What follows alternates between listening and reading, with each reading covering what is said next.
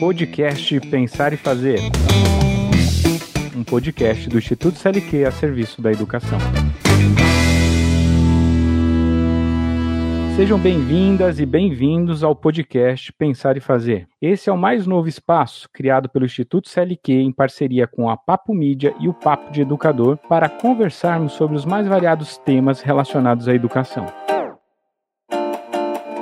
A ideia é termos um ambiente dinâmico e colaborativo, com profissionais da educação para a propagação de boas práticas educacionais e com o compromisso de diminuir a distância entre o pensar e o fazer pedagógico.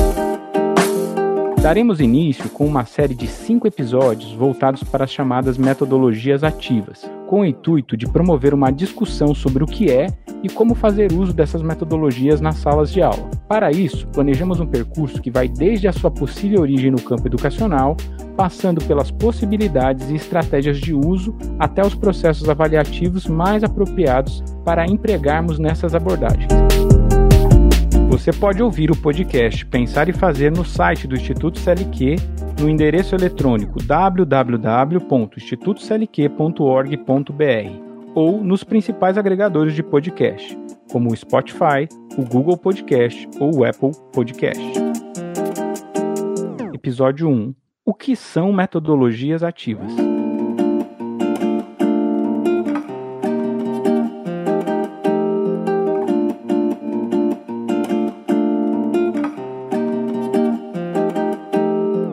Olá, pessoal!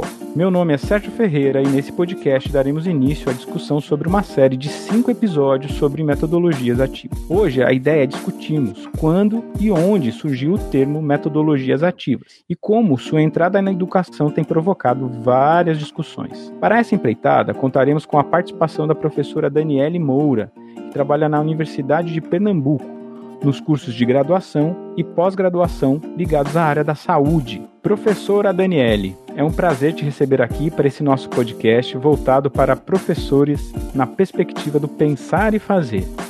Seguindo essa linha de pensamento, você poderia se apresentar falando um pouquinho da sua trajetória como professora? Ou seja, quem é você na sala dos professores? Olá, olá ouvinte do podcast Pensar e Fazer. Sobre ser professora, né? É, eu costumo dizer que esse desejo de ser, ele é desde as brincadeiras da infância, e na adolescência eu fui experimentando um pouco como professora de aulas particulares de reforço para familiares, amigos, vizinhos, mas aí somente na, na, na minha área técnica, né? Eu sou enfermeira. É, depois da minha formação como enfermeira, eu comecei a atuar como professora de cursos técnicos, cursos técnicos in, integrados, né, o ensino médio, tanto instituições públicas quanto instituições privadas e Alguns anos depois, comecei no ensino superior. Na Universidade de Pernambuco, eu estou desde 2013. E quem sou eu, né, na sala dos professores? Eu acho que eu sou aquela professora curiosa, a professora que gosta muito de desafios e que adora uma novidade com os colegas. Então, eu sou a que topa qualquer desafio. Legal, né? A ideia da curiosidade é a que movimenta a gente, né? Ela é um, um motor potente, né? É, pensando na ideia é, de metodologia, a gente sabe que metodologia seria, a grosso modo, o estudo do método, né? E método é o caminho ou via para a gente realizar alguma coisa, né? Pensando é, nesse sentido, se a gente fosse definir metodologias ativas, a gente consegue chegar num termo hoje que defina metodologias ativas? Sim, acho que sim. A gente pode partir, né? Você trouxe o termo método, mas vamos pensar no termo metodologia, né? Metodologia, ele vem do grego e ele tem três termos, né? Meta, atrás, em seguida, através. Tem o odus, né, que é essa parte caminho, e o logos, ciência, uma arte. E aí eu vejo que essa metodologia ela vai ser essa disposição, esse ordenamento de um caminho através do qual a gente vai buscar um dado objetivo, que na educação pode ser, por exemplo, os objetivos de ensino, os objetivos de aprendizagem, né, com essa finalidade educativa. Quando nós pensamos na metodologia ativa, aí a gente já traz uma definição que perpassa o ser ativo, que é este ser ativo? Né? A, a, a grande discussão é o ser ativo que é centrado no estudante, nesse processo de desenvolver uma aprendizagem com experiências reais ou simuladas, é, experiências que tragam a possibilidade da gente solucionar problemas, buscar a discussão e a análise de desafios, atividades que partam de uma prática social, né, em seus diferentes contextos e possibilidades. Né. Eu acho que esse processo de uma metodologia ativa, ele vai envolver uma observação, uma análise, estudos, pesquisas, é, tomada de decisão, tudo isso buscando essa interrelação que a gente poderia pensar entre educação, é, cultura, sociedade, economia. São várias as possibilidades de dimensões que vão entrar nessa proposta de um caminho em busca de algo ativo, de uma aprendizagem ativa e real. Ah, muito bacana, professora. E não é à toa que você é a nossa convidada aqui desse primeiro podcast sobre metodologias ativas, porque é, a gente sabe que as metodologias ativas elas é, iniciaram no campo é, da saúde, né? É, você pode contar um pouquinho para a gente como é que surgiram essas metodologias ativas e por que a área da saúde foi pioneira em adotar esse tipo de método para a aprendizagem dos seus estudantes? Sim, sim. Na verdade, eu acho que vem muito antes de se pensar no ensino em saúde. Né? Acho que pensarmos desde lá do século XIX, século XX, quando a gente tem um movimento da escola nova, né? pensadores como o Dewey, John Dewey, né? que defendia uma metodologia centrada nessa aprendizagem que vinha da experiência, que vinha da autonomia de um aprendiz. Pensar nessas metodologias desde né, desse momento em que a gente tem um movimento em busca de uma nova escola, né, uma escola voltada para o campo, uma escola voltada para uma educação livre, né, é um pouco antes que a saúde eu percebo que elas vêm no campo do ensino superior se difundindo e se fortalecendo no nosso ensino da área da saúde, por ser um ensino que envolve teoria e prática desde a sua concepção. Então, para ensinar um médico, um enfermeiro, um fisioterapeuta, um nutricionista, eu preciso que ele se veja, ele pense e materialize o seu fazer na prática.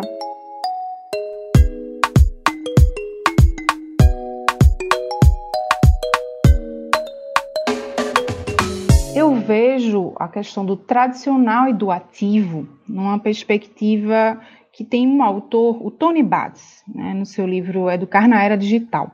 Ele traz uma ideia interessante que nós podemos trabalhar de duas formas enquanto professores, né, enquanto docentes.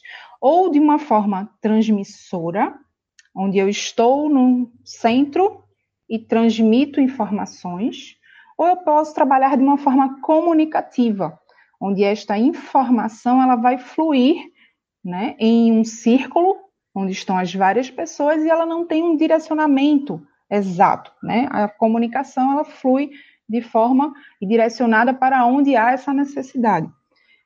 Eu vejo as metodologias tradicionais e ativas muito nessa perspectiva. Vai depender muito da intencionalidade, da infraestrutura, da minha formação, enquanto docente.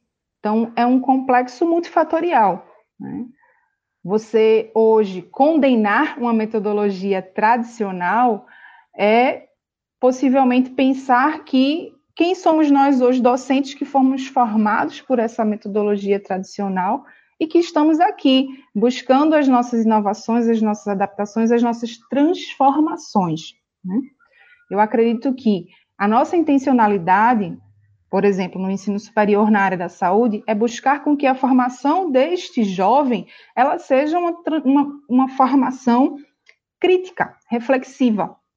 E se eu busco isso apenas transmitindo informações, eu não vou conseguir desenvolver este tipo de habilidade, esse pensamento crítico. Então a intencionalidade, ela tem que estar clara, e aí sim eu vou pensar quais são esses meus caminhos que metodologia é essa que eu vou seguir? A recepção dos estudantes em relação a todo esse fazer, né, fazer, pensar né, e estudar, aprender, ele vem é, se modificando. Eu percebo que os mais jovens, nos últimos cinco anos, eles vêm é, participando de modo mais ativo. Há dez anos, quando nós já tínhamos uma proposta de, por exemplo, aprendizagem baseada em projetos, os estudantes eles tinham um certo, é, um certo receio e também uma certa aversão porque exigia deles uma maior atividade, uma maior inserção, uma participação desde a sua oralidade até a sua produção textual muito maior do que em anos anteriores, onde o aluno ele sentava na carteira e ficava ouvindo o professor falar sobre anatomia, bioquímica, fisiologia. E hoje ele precisa fazer várias atividades ao longo desse processo. Então eu percebo que o estudante ele tem é, apresentado uma maior aceitação né, a uma proposta onde ele é um agente ativo desse processo, onde ele tem tomada de decisão, onde ele faz parte de um planejamento, onde ele precisa se preparar para fazer uma argumentação, uma discussão. Então, isso é, é, se modificou. Né? Em relação ao corpo docente, eu acho que ainda temos alguns desafios. Né? Acho que a gente ainda precisa de maior maiores oportunidades de formação, né? E que essa formação seja contínua, que a gente de fato possa é, trabalhar e discutir entre pares, né? trocar as nossas experiências, para a gente se fortalecer e aprender uns com os outros nesse processo de trazer a aprendizagem para o centro. É, eu fico pensando nessa sua fala que assim é interessante a gente pensar é, no estudante que entra na graduação para fazer um curso no ensino superior e ele se depara com as metodologias ativas sendo aplicadas durante a formação dele. Mas aí eu vejo também um grande complicador, que é durante o processo da educação básica, se ele não teve é, esse tipo de abordagem na vida dele, vai provocar um estranhamento enorme durante a formação dele na graduação. Não seria interessante, então, pensar é, que esses tipos de metodologias é, também pudessem ser abordados na escola de educação básica, para que quando o estudante chegasse no ensino superior, ele pudesse ter menos estranhamento e ter um rendimento maior no seu processo educacional? Eu percebo que com a discussão da BNCC, é, muitas escolas modificaram seus currículos, né, toda a sua proposta pedagógica nos últimos anos, e eu já visualizo isso na chegada do estudante dentro da universidade. Então, eu percebo que há alguns anos, há 10 anos, vamos pegar né, o recorte dos 10 anos.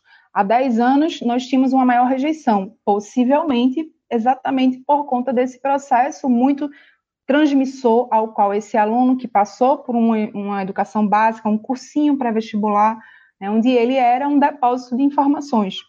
E hoje, né, nas escolas aqui do estado de Pernambuco, públicas e privadas, eu percebo que aprendizagem por projetos, problematização, gamificação, vem, é, é, vem sendo uma proposta pedagógica frequente em algumas instituições, e quando eles chegam é, dentro da nossa universidade, muitos já experimentaram algumas das propostas metodológicas ou ferramentas que a gente vem utilizando. E isso é bem perceptível nos últimos cinco anos. Esse recorte de cinco anos ele é bem claro para mim aqui no nosso estado. Então, acredito que a educação básica é, a partir do momento em que traz essa centralidade na aprendizagem, no seu cotidiano, eu acredito que a gente vai conseguir alcançar um estudante que terá uma experiência de aprendizagem mais real e próxima daquilo que ele deseja, né? Aquilo que ele entende como algo significativo para a sua formação de vida e futuramente profissional, como é no caso da universidade. Professora, e a diferença é, da gente usar o termo aprendizagem baseada em problemas e aprendizagem baseada em projetos? Como é que eu posso diferir uma da outra? Sim, são métodos diferentes. Né? Na metodologia baseada em projetos, nós vamos ter um percurso onde nós vamos começar a partir de um problema ou um desafio. Esse aluno ele vai desenvolver algumas pesquisas e ao final ele vai apresentar um produto junto com uma equipe ou individual, geralmente é em equipe.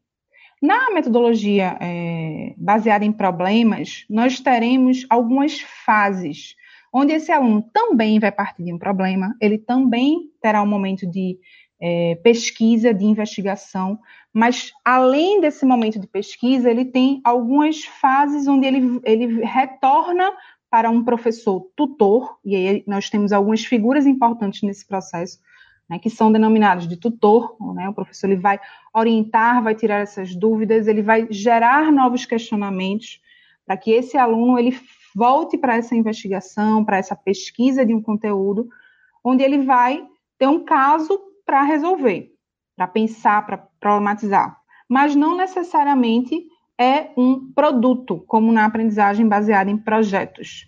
O projeto eu vou ter um processo de investigação com algo a ser apresentado ao final. Na problematização, nós teremos estudos de caso, questões é, norteadoras, problemas a serem discutidos e analisados, e dentro desses problemas nós teremos conceitos que serão pesquisados, investigados pelos alunos e apresentados em sessões tutoriais, né, em vários encontros que a gente vai desenvolvendo. Na metodologia da problematização, a gente prevê em média de seis a sete encontros para aquele caso central que a gente vai discutir. E na aprendizagem baseada em projetos, não tem um tempo é, específico, exato, para que a gente desenvolva é, essas etapas. Né? Na verdade, o planejamento vai depender de qual é o desafio a ser desenvolvido por aqueles grupos de estudantes. É, sendo bem provocativo, então, professora, é, então nesse formato, usando as metodologias ativas, o professor muda o formato de, da interação dele, o professor não dá aula, o aluno não tem prova? Como é isso dentro das metodologias ativas? É, são os mitos, né? Os mitos das metodologias ativas. Não, não, não, não. Na verdade, se você pensar que a aula sou eu transmitindo informação para você, né? E aí eu não estou transmitindo mais, talvez não exista mais uma aula, né? Mas se você pensar que o nosso papel enquanto professor, professor é facilitar, é mediar, é orientar este caminho, eu vou ter bastante trabalho, né? Eu vou ali precisar acompanhar todo esse processo do estudante, eu preciso estar atento a todo momento a essa produção, desenvolvimento desses grupos de estudantes para que eu possa motivá-los, orientá-los, identificá-los nesse percurso. Né? E aí, assim, eu não, não tenho como visualizar que eu não dou mais aula. Na verdade, eu continuo dando a minha aula, só que eu saí daquele centro eu passo a circular. Né? Eu costumo conversar com os meus alunos que eu, eu gosto de ficar passeando entre eles e ali sendo a provocadora, aquela que vai, de fato, ficar o tempo todo trazendo novos questionamentos. Né? Quanto mais eles me respondem, mais perguntas eu vou colocando para que eles consigam pensar até que ponto eu posso esgotar todas as minhas possibilidades de solução e de resolução. Né? Então, aula sim, a gente continua tendo, mas eu acho que é esse nosso lugar que muda. Já a prova, né, pensar em prova é, é algo que é, é, assusta às vezes né, a comunidade de estudantes. Né? Avaliar não é um fim, avaliar é um processo. Né? Essa é uma frase que a Linha Bacic fala muito e eu acho que ela é bem representativa do que é uma avaliação. A avaliação ela precisa ser formativa, ela precisa ser a, a, a, busca dessas evidências de que o aluno está aprendendo ao longo de todo o processo. Então, se eu trago no início do meu, do, da, das minhas atividades de ensino algo que traga um diagnóstico do quanto esse aluno se localiza naquela realidade, naquele contexto, naqueles conceitos, eu já parto daquele cenário, daquela imagem ali, né, de quem são aqueles meus estudantes. Ao longo do processo, eu vou trazendo outros instrumentos que vão me dando novas informações de como ele está se desenvolvendo. Então, nas metodologias ativas, de fato, a avaliação ela não, não, não deveria ficar restrita apenas à prova. Eu não ouso dizer que não pode, porque eu não sou a pessoa que vai definir isso. Eu acho que nós, enquanto professores, temos uma autonomia que nos dá essa possibilidade de escolher os nossos caminhos, né? Mas se a gente tem uma intencionalidade que é centrada nessa aprendizagem, eu preciso acompanhá-la durante todo o processo. Então, é começo, meio e fim. Então, a avaliação, para mim, sempre será processo, não fim. É, há também uma discussão muito grande em relação à quantidade de conteúdo, né? Quando a gente passa para analisar as metodologias ativas, é, é, há que se escolher é, ou há que se pensar que o aluno vai aprender mais ou menos conteúdo? Como é isso? Eu percebo que, na verdade, é de que forma nós vamos apresentar este conteúdo. Antes, nós poderíamos centrar muito o conteúdo de modo textual e volumes extensos, como capítulos de livros, né? vários capítulos de um livro. Hoje nós temos uma possibilidade de produção de conteúdo de diversos formatos, né? em áudio, em vídeo, em infográficos. E aí eu percebo que esse conteúdo ele pode ser trabalhado com a mesma intensidade em um outro formato. Então, para alguns é, professores, transformar um texto que antes tinha 15 páginas em um infográfico de apenas né, uma, uma, uma página é algo que ah, reduziu o conteúdo. Esse aluno vai aprender como se reduzir o conteúdo. E eu costumo dizer que não, nós apenas mudamos esse formato. Se o que antes era 15, hoje o essencial está em uma página, significa que a gente está conseguindo trazer essa possibilidade de direcionar a nossa discussão, otimizar o nosso tempo e trazer a fala do estudante com mais presença em nossas discussões, em nossas atividades. Então, eu acredito que é, o formato do conteúdo vem se modificando e isso causa um certo estranhamento né, a, a professores, a gestores, e isso, esse estranhamento pode levar à rejeição, né, mas não diminuição, não acredito que seja uma diminuição, é apenas uma outra forma de comunicação. É que, na verdade, a gente tem a, a, mania de pensar que uma coisa vai substituir a outra, né? Então, quando a gente fala em metodologias ativas, fala, ah, então vamos jogar tudo que está aí fora e agora a gente começa com metodologias ativas para tudo. E não é isso, né?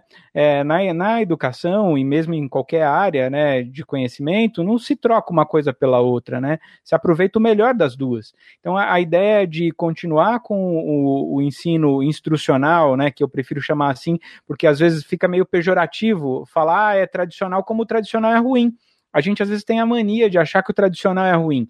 E às vezes o tradicional é super bacana, né? Aquela comida é tradicional, aquela, aquele tipo de, é, de estrutura é tradicional, não significa que é ruim, né? E a gente pode aproveitar o melhor das duas coisas e fazer um misto disso, né? Porque o que eu vejo é, atuando na educação há muitos anos também é, de que não há necessidade dessa troca, mas sim, é, e aí eu acho que a palavra da atualidade é o tal do híbrido, né? Mais do que nunca, essa ideia do híbrido funciona também para as metodologias ativas, né? Não significa que eu não vou, vou abolir as minhas aulas diretas para os alunos, eu não vou mais ser um professor instrucional, não é isso, né? A ideia, na verdade, é a gente fazer uma mescla, né? Trazer alguns métodos para dentro e modificar, né? Porque traz algumas vantagens as metodologias ativas que é, geralmente o ensino instrucional não traz. Por exemplo, desenvolveu alguns tipos de habilidades nos estudantes, né?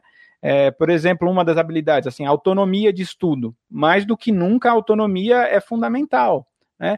Que outras habilidades que a gente pode também pensar que as metodologias ativas podem trazer como vantagem comparadas com o ensino instrucional?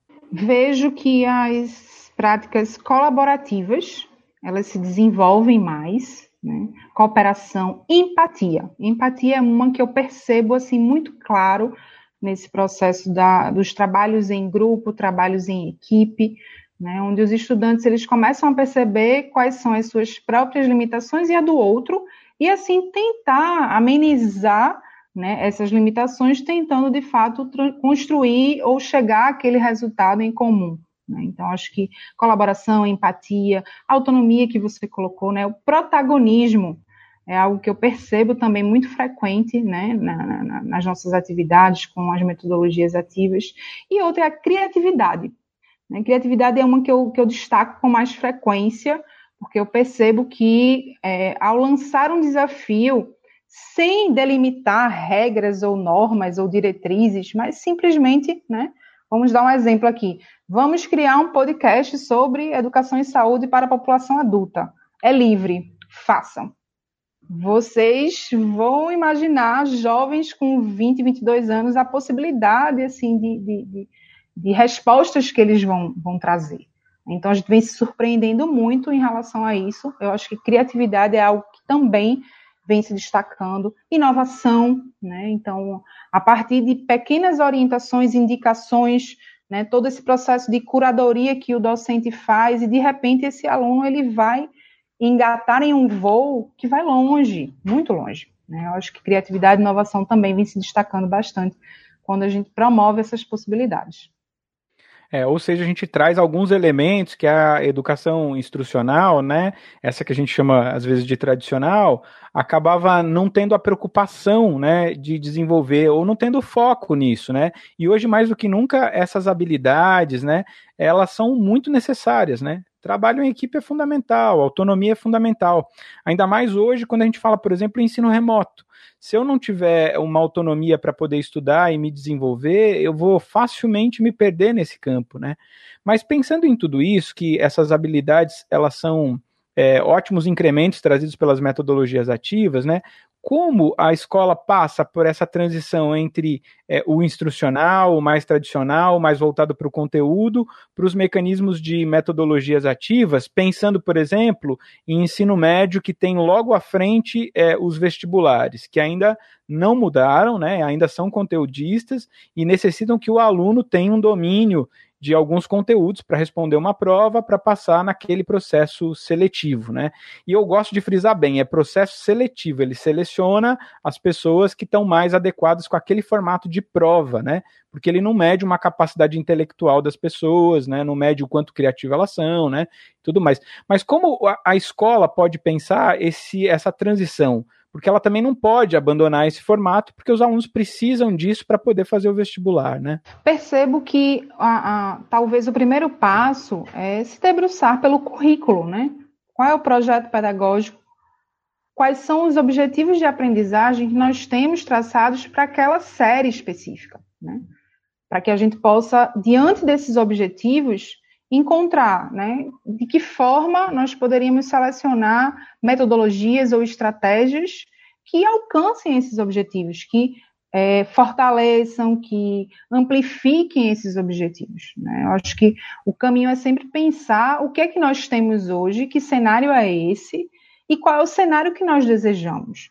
Então, se eu tenho, por exemplo, uma aula de história, geografia, matemática onde eu tenho 50, 60 estudantes numa sala e eu faço esse processo né, instrucional ou transmissor, né, como eu também venho utilizando, de que forma eu posso trabalhar em, em, objetivos onde esses estudantes eles possam trabalhar em equipe, promover discussões, criar produtos, projetos, em que objetivos isso é viável, é factível.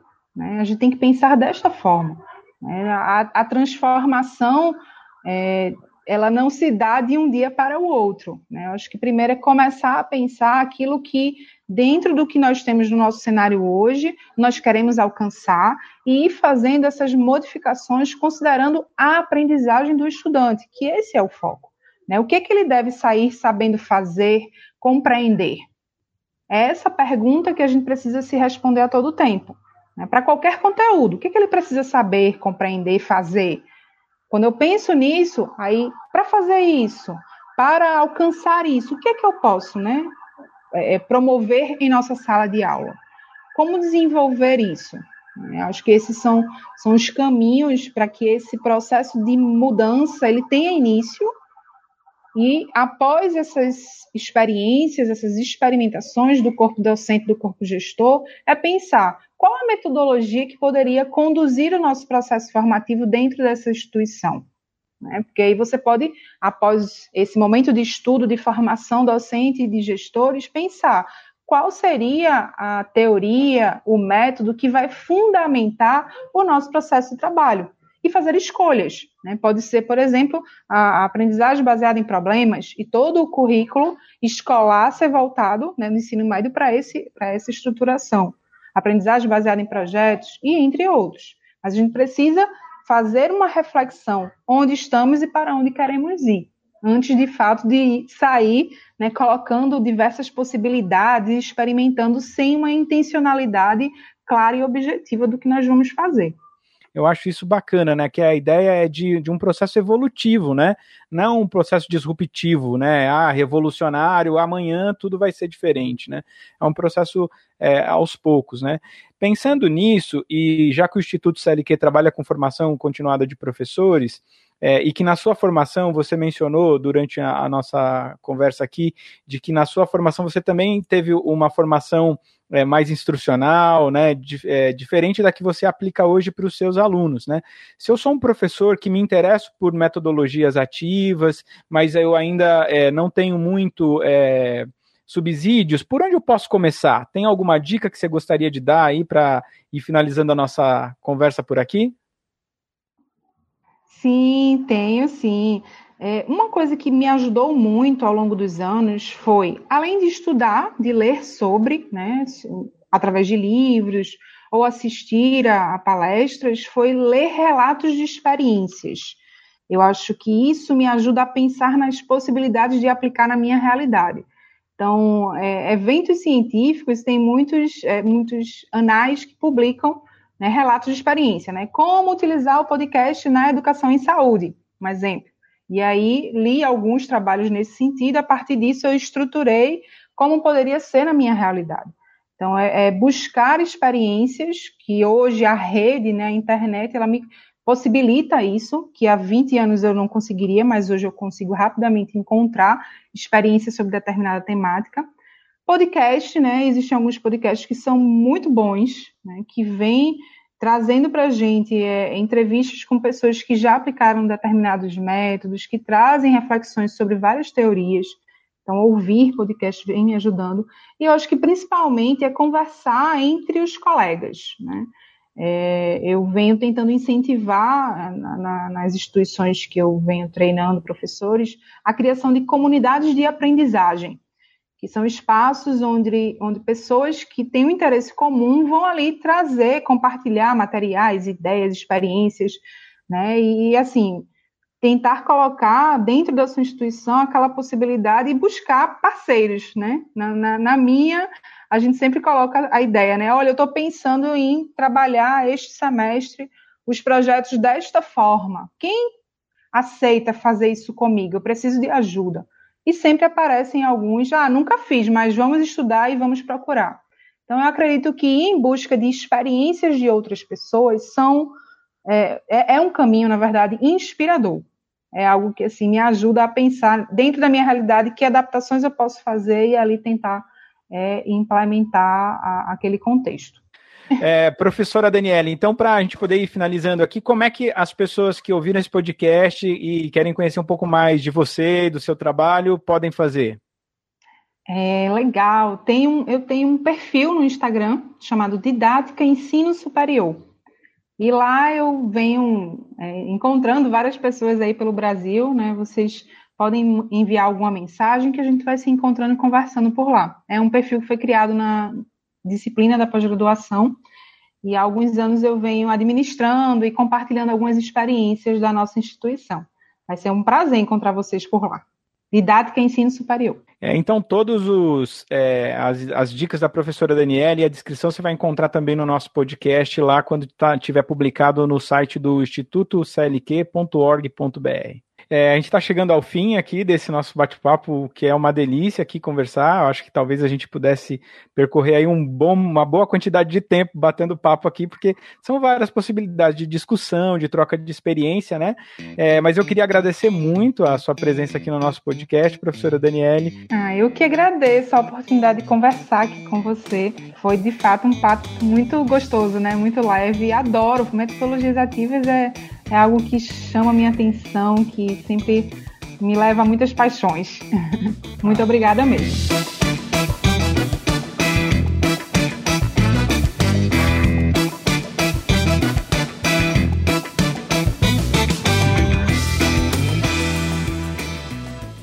Você acabou de ouvir o episódio O que são metodologias ativas nos próximos episódios, daremos início à discussão sobre alguns tipos de práticas associadas a essas metodologias.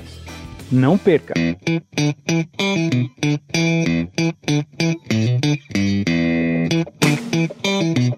Podcast Pensar e Fazer um podcast do Instituto CLQ a serviço da educação.